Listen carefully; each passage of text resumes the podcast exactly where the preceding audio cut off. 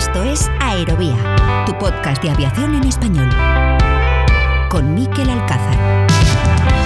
¿Qué tal? Saludos, ¿cómo están? Sean bienvenidos. Una semana más a Aerovía, ya enfilando las últimas semanas antes de que arranque oficialmente el verano, con mucho optimismo ante esta temporada alta ya en marcha y con el sector, como les venimos contando, en permanente ebullición, con noticias de todo tipo. Destacamos algunas de las más interesantes en esta portada. La primera, como imaginan, esa información del Wall Street Journal sobre la reciente tragedia del vuelo 5735 de China Eastern Airlines. These are the deadly final moments of China Eastern Flight 5735. Now, new details suggest this vertical dive was done on purpose. The Wall Street Journal says an Información de este periódico que ha levantado gran polvareda. Escuchábamos, como lo contó estos días la CNN, información que apunta a la principal hipótesis que manejan los investigadores de este accidente aéreo después de analizar las cajas negras y que, según esta filtración, sugiere que la caída del avión fue intencionada. Oficialmente, seguimos sin saber qué ocurrió a bordo de ese vuelo, en el que perdieron la vida 132 personas. Las autoridades chinas no lo aclaran, no lo desmienten, no desmienten si esto es cierto, pero los familiares de las víctimas reclaman lógicamente explicaciones y sobre todo que se aclare si quien provocó el accidente era parte de la tripulación o del pasaje. Desde luego que la investigación de este accidente no apunte a nada mecánico ni estructural, algo sobre lo que muchos especularon en las jornadas posteriores al accidente, especialmente en las redes sociales, que no apunte a ningún fallo del avión, decía, seguramente ha provocado cierto alivio en su fabricante, en Boeing, una empresa que sigue tratando de dejar atrás la peor crisis de su historia y que precisamente esta última semana se ha notado un tanto destacable con el pedido anunciado por el conglomerado IAG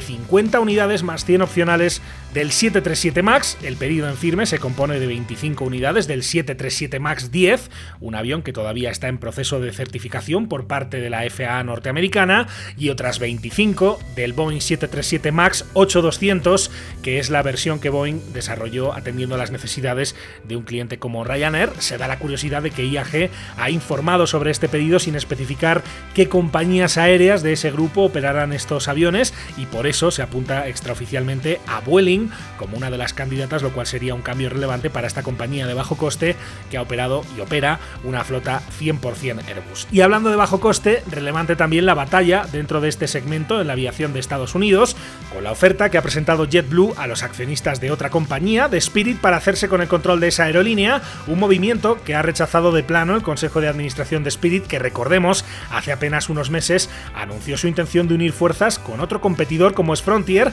siempre que los reguladores lo permitan. Esto decía en CNBC el consejero delegado de Spirit Airlines, su nombre es Ted Christie.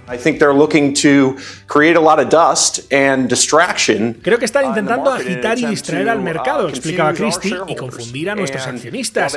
Y por eso ponen una cifra que muchos pueden llegar a considerar. Pero esto no es la lotería. No tratamos el dinero de nuestros accionistas como una lotería. Y por eso estamos aconsejándoles que aprueben la fusión con Frontier para que podamos crear esta nueva compañía que todos veréis que creará un enorme en el mercado. Creemos que nuestras posibilidades en cuanto a los reguladores son realmente buenas y por eso tomamos esa decisión. Evaluamos varias oportunidades durante estos años y en este mercado y con este gobierno lo que estamos tratando de hacer es aumentar la competencia. Eso es exactamente lo que quiere conseguir esta operación con Frontier. Creemos que esa narrativa encaja muy bien con lo que el Departamento de Justicia y este gobierno quieren, así que pensamos que nuestras opciones son realmente buenas.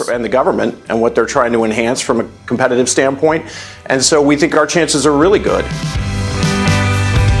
Y hoy en Aerovía seguimos analizando cómo se presentan estos próximos meses de máxima actividad en el sector. En esta ocasión lo vamos a hacer con uno de los pocos segmentos del transporte aéreo que han vivido un auge durante la pandemia, y no me refiero a la aviación de carga, sino a la aviación ejecutiva. Enseguida nos marchamos hasta Málaga para saber más y en el tramo final hablaremos con nuestros compañeros de Fly News que esta semana celebran una nueva edición de su evento más destacado. Así que sobre todo esto y más hablamos a continuación en este capítulo número 78 de Aerovía. Con la colaboración de hispaviación.es, aviación, drones y espacio por y para profesionales.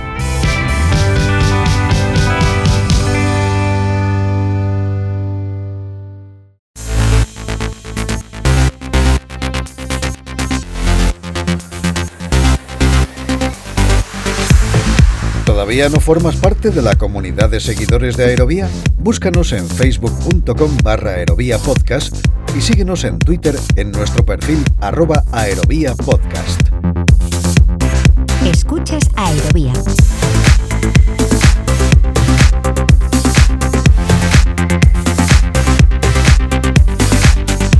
Contábamos la semana pasada que en estas semanas previas al arranque de lo más intenso del verano queremos darle un vistazo a cómo se prepara el sector para esta época de mucha actividad. Por primera vez parece que dejando atrás, ojalá que para siempre, las dificultades de la pandemia. Hablamos la semana pasada sobre aviación general y deportiva, un sector que lo ha pasado particularmente mal. En este capítulo vamos a abordar, vamos a hacer una radiografía sobre cómo se presenta el horizonte en la aviación ejecutiva y lo vamos a hacer de la mano de iJet Aviation, de Jet Aviación, una compañía con sede en Málaga. Su director general, su CEO es Javier Barriga y le damos ya la bienvenida. Hola Javier, ¿cómo estás? Bienvenido a Aerovía. Muy buenas, ¿qué tal todo? Encantado de, saludarte Javier y muchas gracias por tu tiempo. Eh, bueno, estoy, estoy, diciendo iJet Aviation, que supongo que es la pronunciación cuando trabajáis con clientes extranjeros y Jet también lo aceptáis, ¿no? Es denominación válida. De, las dos maneras, de las dos maneras.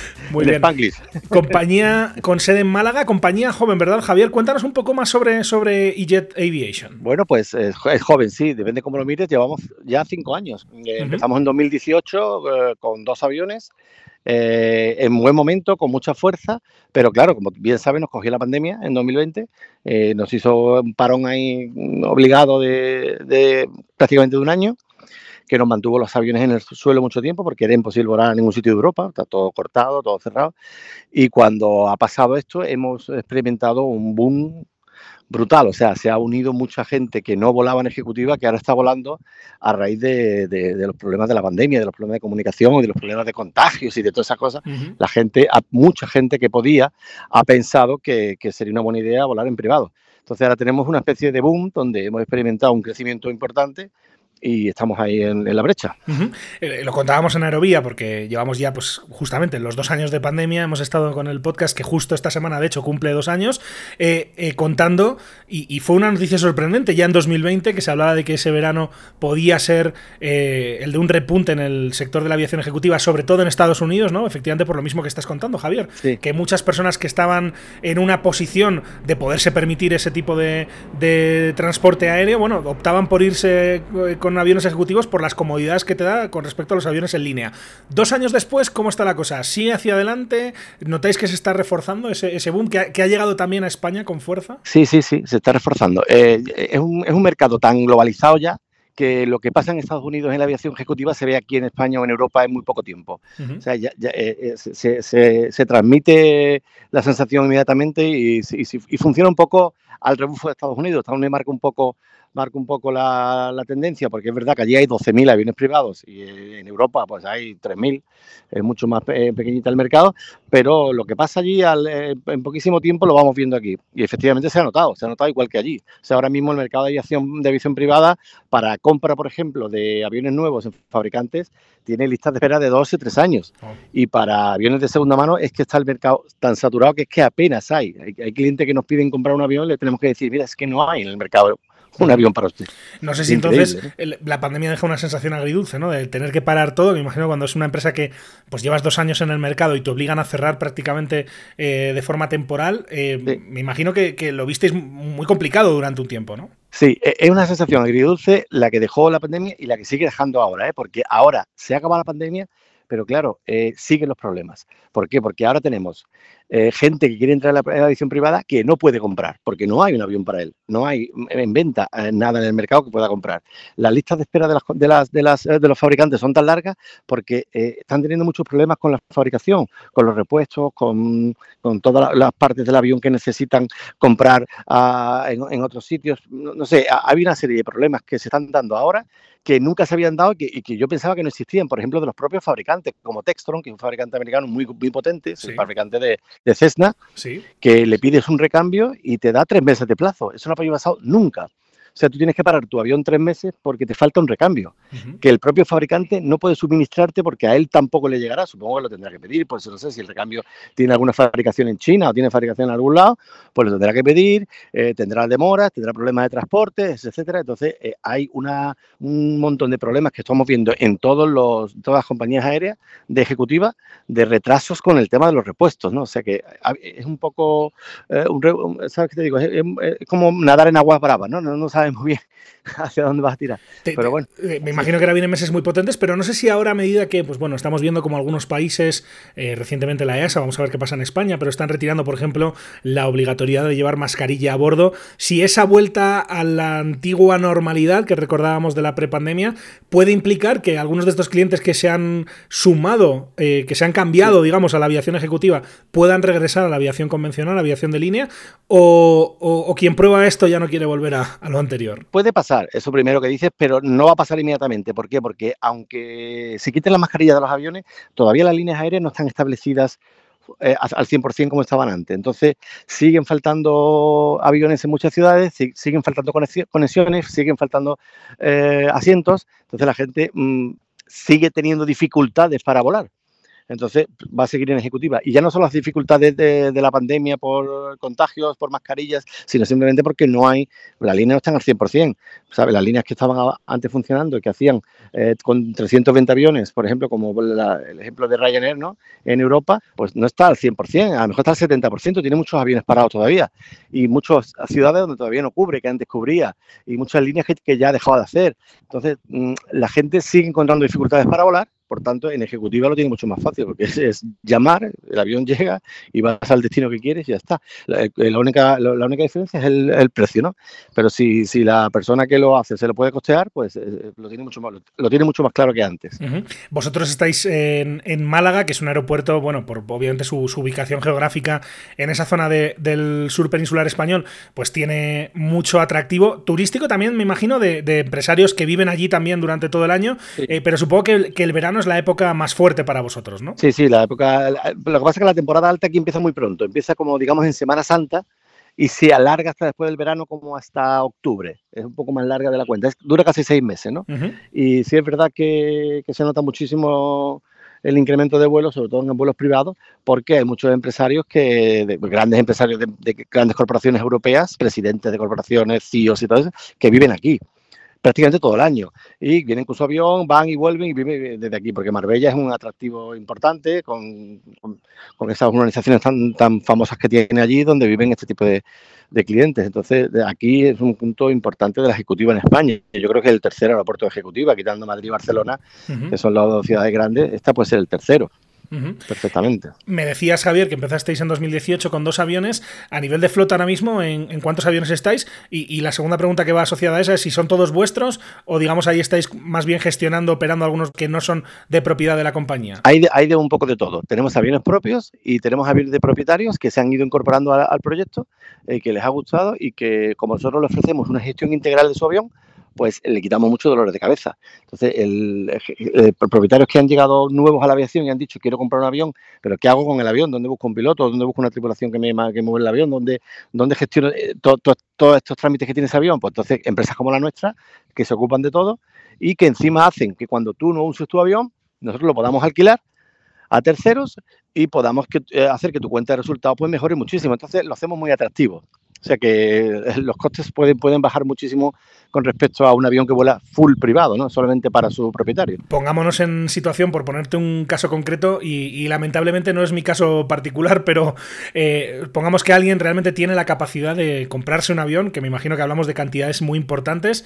Eh, pero evidentemente mm, hay que tener un conocimiento específico del sector. Digamos que ahí vosotros aportáis ese conocimiento y además os encargáis de que ese avión no solo vuele para ese cliente, sino que además se le pueda sacar cierto rendimiento económico, ¿correcto? Exactamente, exactamente. Mira, los aviones, pues para que te hagas una idea, pueden, pueden oscilar entre el millón de euros de un avión ligero, pequeñito, tipo Citation 1, que tenga 10 años, 15 años de segunda mano, a los 65 millones de un Gulfstream 650 nuevo. Wow. O sea que eh, eh, has visto que el abanico es muy, es amplio. Es 65 veces el precio del primero, ¿no? No está nada mal, sí. Exactamente, exactamente. Pero eh, la, verdad es que el que compra un avión, del precio que sea, sabe lo que está comprando, sabe que lo puede comprar y sabe que lo puede mantener.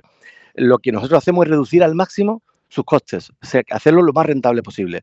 Entonces, nos ha pasado con propietarios que, que tenían un costo operativo altísimo en su avión, o sea, propietarios que, por ejemplo, volaban un avión que les costaba al año, por ejemplo, hacer 100 horas de vuelo, que serían unas, para que te hagas una idea, unas 8 horas al mes, ¿no? O sea, unos, unos 4 vuelos al mes por Europa, que haga, no sé, pues Málaga, Londres cuatro veces al mes o algo así.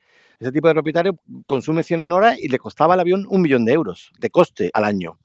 Englobando todo, ¿no? Combustible, mantenimiento, pilotos, seguros, etcétera, todo, handling, catering. Y nosotros solo podemos, eh, se lo hemos reducido a la mitad a la mitad. O sea, solamente tocándole los costes, haciéndolo con empresas más rentables, haciendo la política de combustible mejor, eh, eh, una gestión, una gestión más, más, eficaz de las tripulaciones. Pues con toda esta gestión le hemos reducido el coste operativo del avión a la mitad. Y si encima se lo, se lo comercializamos, es decir, es decir, si encima los días que él no vuela, nosotros se lo usamos para otros clientes, le podemos dejar esa cuenta de resultado a cero. Entonces, al final tienes un avión que no te está costando dinero. Pero claro, necesita una, gestión eh, de un profesional que sepa mm, pues, cómo, cómo hacer que ese avión tenga el máximo rendimiento al mes, no se le pare nunca, no tenga problemas de mantenimiento, no tenga problemas de tripulaciones, etcétera. Y cuando el propietario quiera volar, esté disponible. Y, ahí, me imagino, Javier, que habrá propietarios que, serán más celosos, que no querrán que su avión lo utilice nadie más, y otros que sí querrán que, esté el avión lo, más activo posible, ¿no? Me imagino que tenéis un poco de todo. Sí, tenemos de todo. O sea, tenemos algunos que solo vuelan ellos en el avión, que no quieren que el avión entre nadie, que tienen una máxima discreción, quieren que su avión esté disponible el momento que ellos quieren, pues, y, pues ellos lo pueden pagar y lo pagan y ya está. Tienen sus pilotos disponibles, su avión disponible, su, el avión guardado en su hangar, para que esté siempre en perfecto estado para volar. Y hay otros que lo, que lo ven más como un negocio y lo meten en la cuenta de resultados de su empresa y dicen, bueno, esto al final es un medio para, para mi empresa. La propia Inditex, por ejemplo, en España tiene cinco aviones privados. Y otras empresas, ¿no? Como Mercadona también, que la gente a veces no lo, no lo tiene eso en cuenta, pero sí, pero no lo tiene para que se pase el, el presidente, ¿eh? lo tienen para, para, para, para, mover a su gente, ¿eh? porque es muy eficaz. En el caso de Mercadona, ellos visitan sus tiendas, mm, pues, pues imagínate, si metes un equipo ejecutivo, pues puedes hacer la visita de ocho ciudades en un día o de siete, y que eso no lo podrías hacer a pie, ni en autobús, ni en coche, ni en, ni en, línea aérea, ¿no? Esos ejecutivos de la compañía perderían los días en los aeropuertos esperando, en los hoteles, y lo hacen con su avión y es, es muy eficaz. O sea, en el caso de estas grandes empresas, los no compran por, por, eh, por ostentación y por eso, lo, compran porque por necesidad, es una herramienta de trabajo más. Claro. Eh, Javier, vosotros ahora mismo, ¿cuántos aviones estáis entre, digamos, aviones propios y aviones que estáis gestionando de otros propietarios? ¿Qué flota estáis más o menos manejando en este momento? Pues ahora tenemos seis aviones, eh, cuatro de corto radio, podemos decir, dos de medio y uno de largo alcance. Siete, porque estamos incorporando ahora un, uno corto nuevo. O sea que estamos tres, dos, uno y uno que estamos incorporando nuevo, que lo que llega ahora en, en julio y tendríamos eso que te he dicho, cuatro de corto radio, dos de medio y uno de largo alcance. De esos, de esos la mitad son operados solo por sus propietarios prácticamente y la otra mitad eh, pues lo comercializamos a, tope. Eh, te iba justamente a preguntar, a la, hora de comercializar a tope un, avión, una cosa que ofrecéis con frecuencia, mirando un poco vuestras redes sociales, por ejemplo, es el tema de las empty legs, ¿no? que me imagino que es cuando el avión tiene que eh, hacer un vuelo de posicionamiento, tratáis también de sacarle algún tipo de partido económico a ese, a ese vuelo. Lo que pasa que son, me imagino, difíciles de gestionar porque son de ultimísimo minuto. ¿no? Claro, eso es, por ejemplo, mañana nos piden un, cliente, nos pide mañana ir a Londres y le hacemos un Málaga-Londres el avión, y, él, y no quiere volver. Entonces nosotros a partir de, hoy, desde que yo nos, ha pedido el vuelo, a partir de hoy estamos vendiendo ya la vuelta de ese avión en vacío para mañana. O sea, una Entileg que sería un Londres-Málaga en vacío. Pero claro, tampoco me puedo extender en el tiempo y dejar el avión en Londres cinco días esperando un cliente. ¿Por qué? Pues porque yo tengo que ocupar el avión al día siguiente con otro vuelo desde la base. Entonces tengo que volver sí o sí. O sea que el tiempo que tengo para, para vender ese vuelo pues son 24 horas. Entonces, aunque sí es verdad que el precio de, ese vuelo es la mitad, pues un Antilles suele costar la mitad de lo que cuesta un vuelo, a mitad de precio, pero eh, eh, es difícil porque lo tienes que vender en muy poco tiempo y aparte pierdes la disponibilidad. si, si, mañana no me ha llamado a las 2 de la tarde, el avión vuelve en vacío y claro. entonces es, muy complicado. Pero sí es verdad que hay un mercado de Antilles que cada vez, cada vez más clientes se acercan a este mercado y, y nos preguntan por, por la gentileza y tenemos un listado de clientes importantes que nos piden que cada vez que tengamos gentileza se la publiquemos, se la mandemos de alguna manera para que ellos la puedan ver. Claro, porque ahí de qué precio estamos hablando, para que nos hagamos una idea, me imagino que me vas a decir que depende del avión, evidentemente, pero eh, una pareja, por ejemplo, que quiere hacer un empty leg, eh, lo estabas diciendo, un Londres-Málaga, por ejemplo, para que la gente también, sobre todo, lo pueda comparar con lo que sería el precio de un avión de compañía aérea regular. Eh, ¿En qué precios os, estáis moviendo, más o menos? Pues mira, eh, un Entileg Londres-Málaga te puede costar, mm, entre, depende del avión, ¿no? Pero vamos a poner entre 6 y 9 mil euros y puede llevar, eh, pon que un máximo, de, estaba hablando de un avión de medio alcance, eh, puede llevar un máximo de 10 pasajeros, ¿no? Tú divides esos eh, 6, 7, 8 mil euros entre 10 pasajeros y te está costando 800, 900 euros o un poquito menos por cabeza. El billete, claro. Eh, teniendo en cuenta que vas a volar un avión privado a la hora que tú quieras, Entonces, mm, la ventaja de es importante. nunca va a alcanzar el precio de, una, de un billete y sobre todo en aeropuertos muy importantes como Londres, donde hay vuelos diarios a Málaga. Entonces, claro, que hay vuelos a 60 euros. Pero sí es verdad que si tú quieres hacer, por ejemplo, un Sevilla-Kosovo, eh, a ver cómo lo haces tú mañana eso. claro. Tendrías que hacer Sevilla-Madrid, Madrid no sé dónde, no sé dónde un enlace con otro, seguramente tengas que hacer noche allí, eso no lo puedes hacer. En cambio, si, si coges un avión privado, pues te vas por la mañana y vuelves por la tarde. Es muy eficaz, es muy, eficiente. Y, luego te preguntaba por eso de que el que lo prueba no quiere volver a lo anterior. Me imagino que también el tipo de vuelo, la experiencia, en este caso del cliente, de quien vuela como pasajero, me imagino que es, eh, es distinta, ¿no? Porque vuelas en un. No solo es un avión privado para ti solo, sino además, eh, me imagino que la comodidad que tiene, el servicio y tal, es de una escala superior, ¿no? Sí, es totalmente distinto, pero lo que más le le pesa siempre son los costes. Es decir, eh, el, que vuela un avión privado eh, ve perfectamente que es una cosa de super lujo, ¿no? Y que no tiene nada que ver la línea aérea y lo que quieras. Pero si, el avión cuesta mucho, eh, eso le pesa. Entonces, lo que, lo, que, lo que se está haciendo es un mercado mucho más competitivo ahora. ¿no? El tema de la gentilez, de, gestionar al máximo los, aviones, de, hacer una, gestión muy eficaz de, tripulación, de combustible, de tasas, etcétera, es que lo que consigue es reducir los costes de esos aviones privados. Entonces ya se puede acercar mucho más gente a, este mercado. Claro, pues eh, eh, desde luego es muy interesante ver cómo, cómo, se le trata de sacar partido a ese tipo de, vuelos de estos aviones que, al final son para una minoría, ¿no? De toda la cantidad de gente que se transporta eh, con aviones, pues evidentemente esto está hablando. Estamos hablando de un mercado muy nicho, pero un mercado que lo estaba diciendo Javier Barriga, está creciendo en los últimos años. No sé ahí la expectativa cuál es, de cara ya no en los próximos meses, sino de cara a los próximos años. Si esto sigue con la tendencia actual, no sé si esperas que se suavice un poco el crecimiento o no se sabe muy bien dónde va a acabar esto. Mm, no, yo, eh, yo espero, creo que se va a suavizar el crecimiento porque ha sido un boom después del COVID por la parada, ¿no? Que ha habido del año y pico que hemos estado parados pero eh, se suavizará, pero va a seguir creciendo, sí, sí, seguro, ¿eh? va a seguir creciendo, sí. Lo que, lo que, lo que esperamos es que los fabricantes pues, se puedan poner al día y puedan ofrecer un producto mm, mucho más rápido. O sea, no puede ser que un... Porque además el, el, el, el propietario tipo de un avión privado es, es un em, gran empresario o un director un presidente de una gran corporación que quiere una cosa y la quiere ya.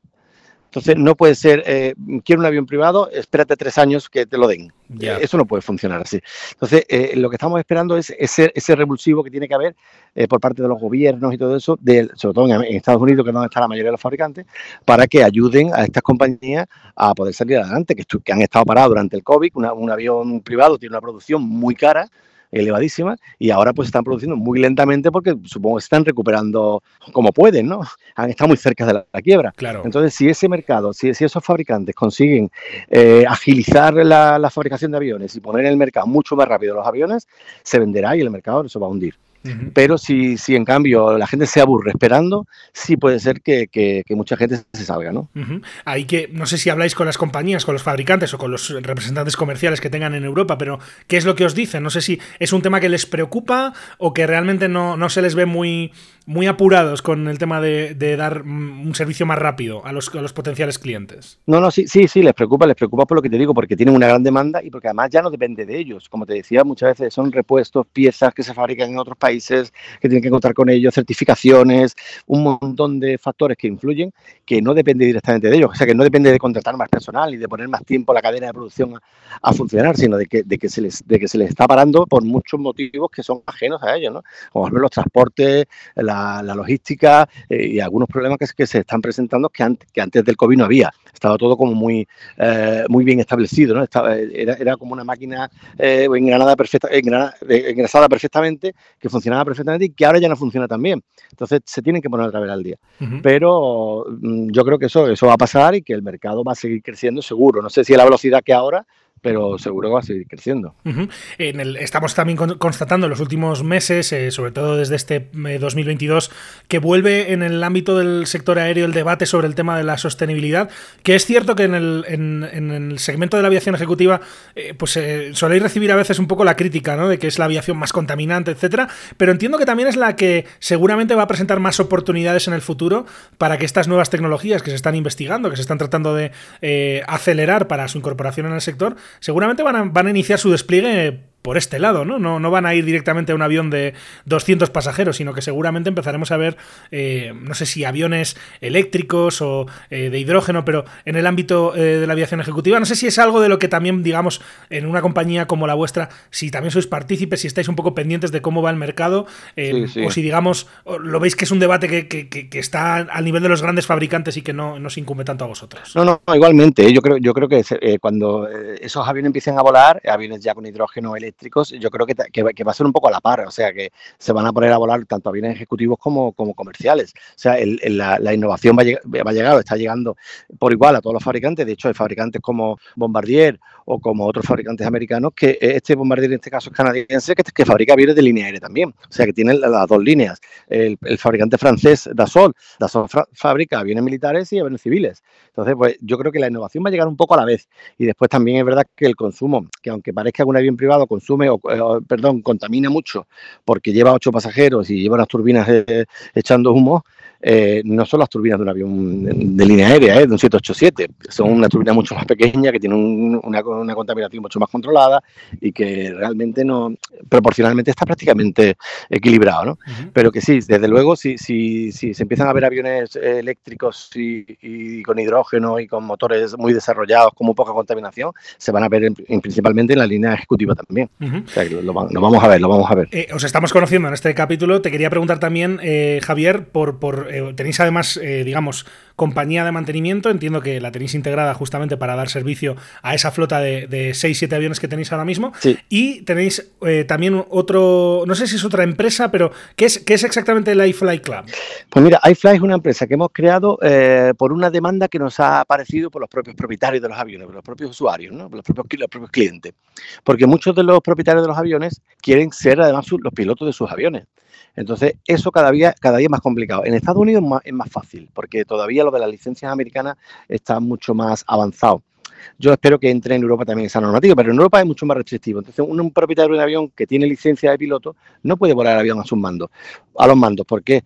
Porque el avión está comercializándose y al estar como comercial necesita ser un piloto comercial el piloto, un piloto comercial el copiloto, necesita pasar unos cursos de refresco, unos chequeos eh, determinados y entonces le, le imposibilita mucho al propietario hacer su vuelcillo y darse su, quitarse su gusanillo en un vuelo a los mandos. Entonces, como no pueden volar a los mandos de sus propios aviones, nosotros lo que hemos creado ha sido un club de propietarios pilotos para eh, con ellos eh, comprar aviones ligeros que son más manejables y que pueden volar ellos y que con esto se quitan el gusanillo. Aviones me refiero a aviones tipo Cirrus, SR-22 o aviones muy avanzados, son aviones de lujo, no, no aviones caros, pero eh, donde ellos sí pueden volar a los mandos con un piloto de seguridad y hacen un vuelo como más eh, eh, divertido, como más deportivo, ¿no? No es un vuelo tan profesional como en el caso de un reactor, donde, donde el que se monte a los mandos un propietario puede llegar a ser hasta aburrido, ¿no? Porque es que el control aéreo no te va a dejar hacer muchas cosas. En cambio, una Cirrus, pues sale de un aeropuerto ligero, o sea, de un aeropuerto privado y haces tu vuelecillo y te diviertes, puedes hacer un vuelo por la costa, puedes hacer un vuelo, ah, puedes ir a tomarte un, una, arroz a, Ibiza con un amigo, volver. Entonces, la idea nace de eso, de que los propietarios nos piden muchas veces que les gustaría volar su avión y como ahora lo tienen difícil, pues eh, le ofrecemos esto, le ofrecemos comprar aviones ligeros entre varios de ellos y hacemos un pequeño club donde ellos puedan volar sus propios aviones, sean los propios pilotos. Y decimos aviones, aviones eh, pequeños, aviones ligeros, pero de lujo, ¿no? Que nadie piense en la típica eh, Cessna de escuela, digamos que estamos hablando de aviones que vienen muy bien equipados, ¿cierto? Sí, aviones que tienen la misma equipación de un, de un reactor de ejecutiva o de una de línea aérea, aviones como, la, como el que te he dicho, el, el Cirrus, que es el que más usamos, es un avión que tiene incluso paracaídas. O sea, un avión que tiene paracaídas, el avión, no un paracaídas para que tú te lo pongas, ¿no? Sino un paracaídas del avión, que en el caso de que haya una parada de motor, tira del paracaídas, el avión aterriza, aterriza eh, en el sitio que, que, se haya seleccionado y eh, o sea que son aviones ya muy avanzados, muy seguros, con, con, ticas, con, instrumentación para separarte de otros aviones, para separarte del suelo, eh, con piloto automático, o sea, aviones con la misma tecnología prácticamente de los de línea aérea, por eso son tan caros también. Termino, Javier, preguntándote, para que también, insisto, la audiencia se pueda hacer una, mejor idea, una compañía como la vuestra, eh, ¿cuántos trabajadores tiene aproximadamente? ¿Cuánta gente movéis? Bueno, pues el total del grupo, como tenemos empresa de mantenimiento, eh, pues en total somos como unos, entre 28 y 30 somos. Sí, tenemos como 12, 14 son tripulaciones de vuelo, y el resto son personal de tierra. Pues es un dato relevante que muestra pues, que efectivamente este segmento, a pesar de que es un segmento pequeño dentro de lo que es el transporte aéreo, pues también, también mueve, claro, son cifras que si las comparamos con las de una compañía aérea, pues son minúsculas, evidentemente, ¿no? Pero al final también. ¿Cuántas más o menos, cuántas más o menos tenéis en, Málaga eh, de, este, de este tipo de aviación base? O sea, ¿cuáles, ¿cuántos competidores, digamos, eh, directos tenéis más o menos en la misma zona? No tiene que ser solamente en Málaga, pero por ejemplo en Andalucía. Sí, pues mira, eh, en Málaga somos los únicos. En Málaga somos los únicos. En España puede haber 8 o 10 compañías, igual que la nuestra, que pueden, que pueden englobar unos, entre todos, unos 80 aviones, 70, 80 aviones, son los aviones que hay en España en privado. Que obviamente, digo, las comparaciones son odiosas si pensamos en Estados Unidos, pero creo, creo, creo que es una cifra bastante destacable y por eso le hemos querido dar también este espacio al análisis de cómo, cómo se presentan estos próximos meses en el mundo de la aviación ejecutiva en España. Lo hemos hecho de la mano de, de iJet Aviation, esta compañía con, sede en Málaga, que hemos conocido de la mano de su director general, de su CEO, Javier Barriga. Javier, ha sido un placer charlar contigo. Muchísimas gracias por estar en Aerovía. Que vaya todo muy bien. Muchas gracias a vosotros. Muchas gracias a vosotros. Suerte, que vaya bien el verano. Hasta luego. Gracias, hasta luego.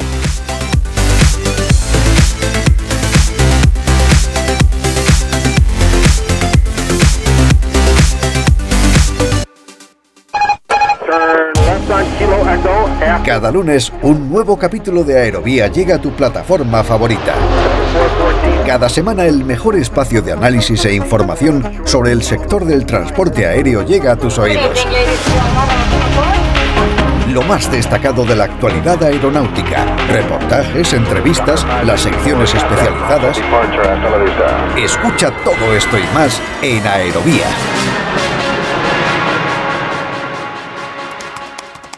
¿Quieres contactar con nosotros? Escríbenos a info.aerovía.net.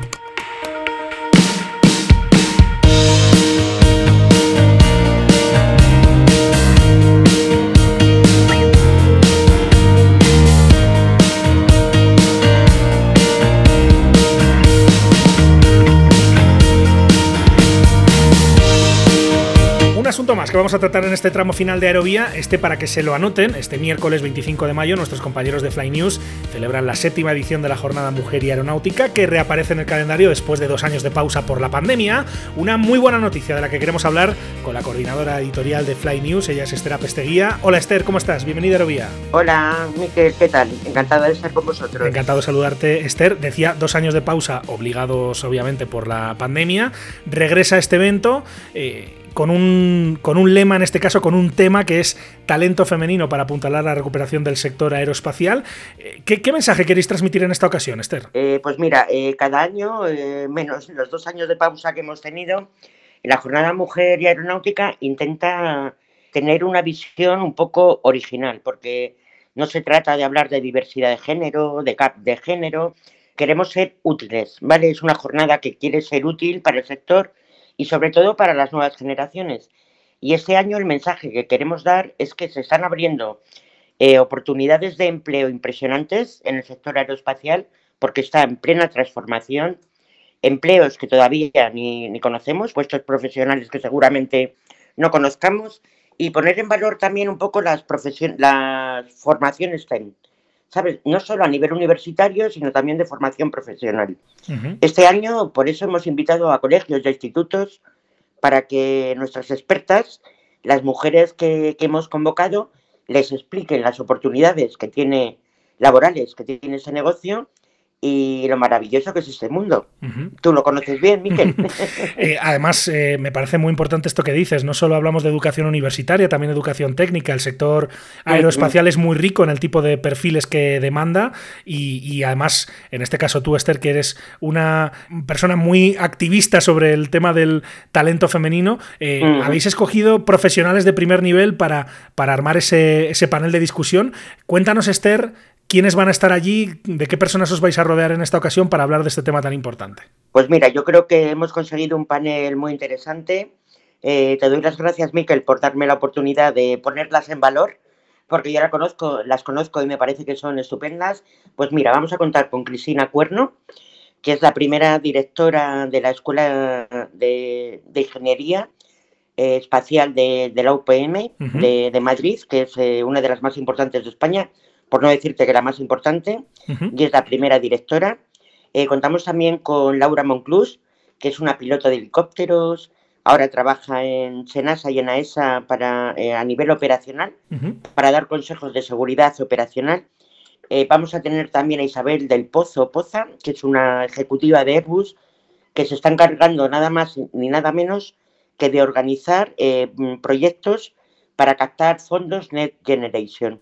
Ya sabes, eh, tú estás en, el otro lado del Atlántico, pero ya sabes que en Europa hay una bolsa muy importante de recursos para transformar los países en la vía digitalización, automatización y el transporte aéreo, en eso es importante.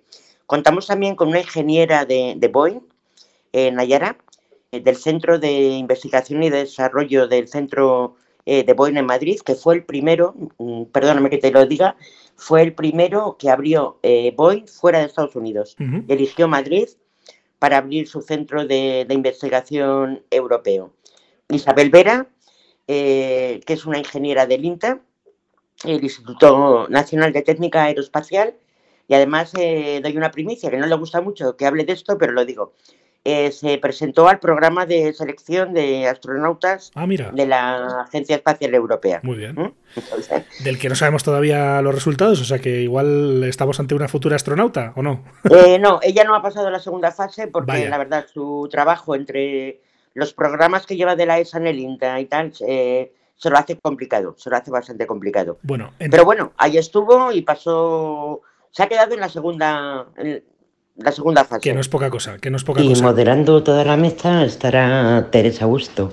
Teresa Augusto, que yo creo que tú también la conoces, ex VP de, Airbus, directora de la factoría de Illescas y también fue la primera mujer premiada en esta jornada, Mujer y Aeronáutica, la trayectoria profesional. Ella moderará la mesa y seguro que nos hace pasar un rato divertido. Eh, hablamos obviamente de, de, personas que están, de profesionales que están en la primera línea y que conocen muy bien y muy a fondo el sector. Enseguida te pregunto por, por los premios, que también es importante, pero eh, te quería preguntar específicamente por ese panel, por esas profesionales que van a estar ahí hablando.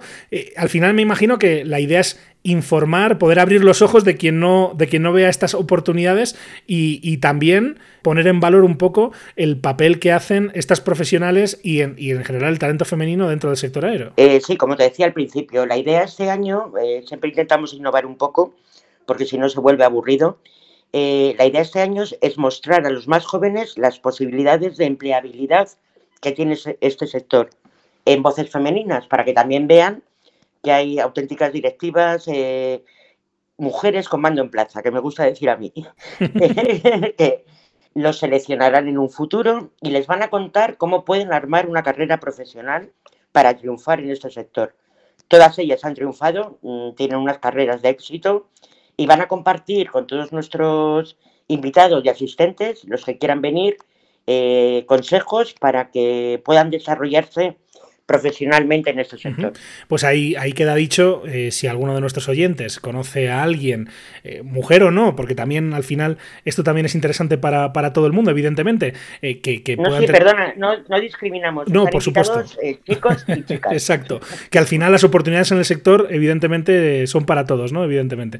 Y, luego en, la jornada Mujer y Aeronáutica también vais a repartir los premios que entregáis en, en estas ocasiones tan especiales en tres categorías, ¿no? ¿No? vamos a decir quiénes son los ganadores, Esther, pero cuéntanos. No, no, puedo, no puedo, Miquel, no te doy, no te puedo dar la exclusiva. pero hablemos, si te parece, Esther, de, los, de las tres categorías. Pues sí, mira, eh, desde hace cinco años entregamos un premio a la mejor trayectoria profesional, entregamos otro a la empresa con mejores políticas de igualdad de género y un tercero a las empresas del sector que tengan mayor número de mujeres en los consejos de dirección o los consejos de administración. Este año los premios, eh, eh, quiero que me dejes decirlo, eh, están patrocinados por GISA, que es la, una sociedad del Ayuntamiento de Getafe que se dedica al desarrollo empresarial de las empresas de, de Getafe, Getafe Iniciativas Empresariales, y por Boeing, porque como te decía, cumple 20 años en España y han querido apoyarnos en la entrega de estos premios. Muy bien.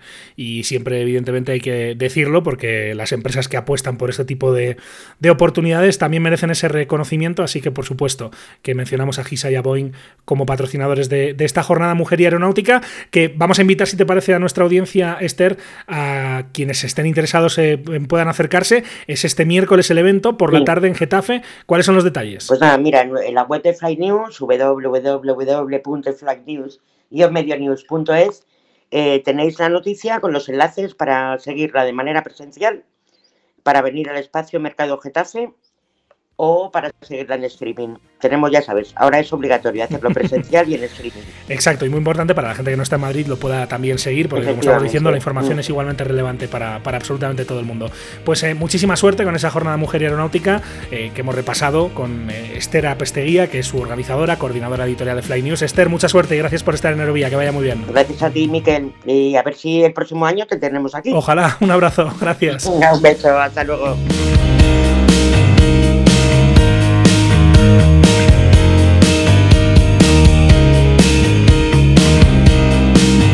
Y así llegamos al final de este capítulo en Aerovía. La próxima semana más. Mientras tanto, recuerden que pueden encontrarnos en hispaviación.es, en www.aerovía.net, así como en facebook.com barra aerovía podcast, en los perfiles en las redes sociales de Hispaviación y también en Twitter, en nuestro perfil Aerovía Podcast.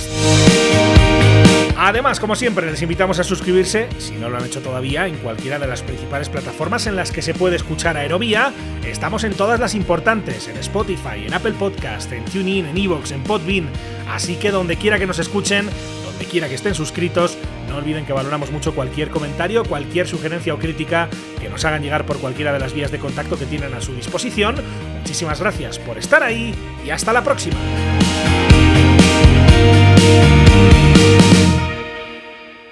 Wind calm, clear for takeoff, runway 36. Aviación civil, aviación militar, aviación general y deportiva, drones, espacio. ¿Quieres estar al tanto de lo que ocurre en el sector? No olvides seguirnos en tu plataforma favorita. En Apple Podcast, Spotify, Evox, Podbean, Tuning y más. Busca Aerovía, tu podcast de aviación en español y suscríbete.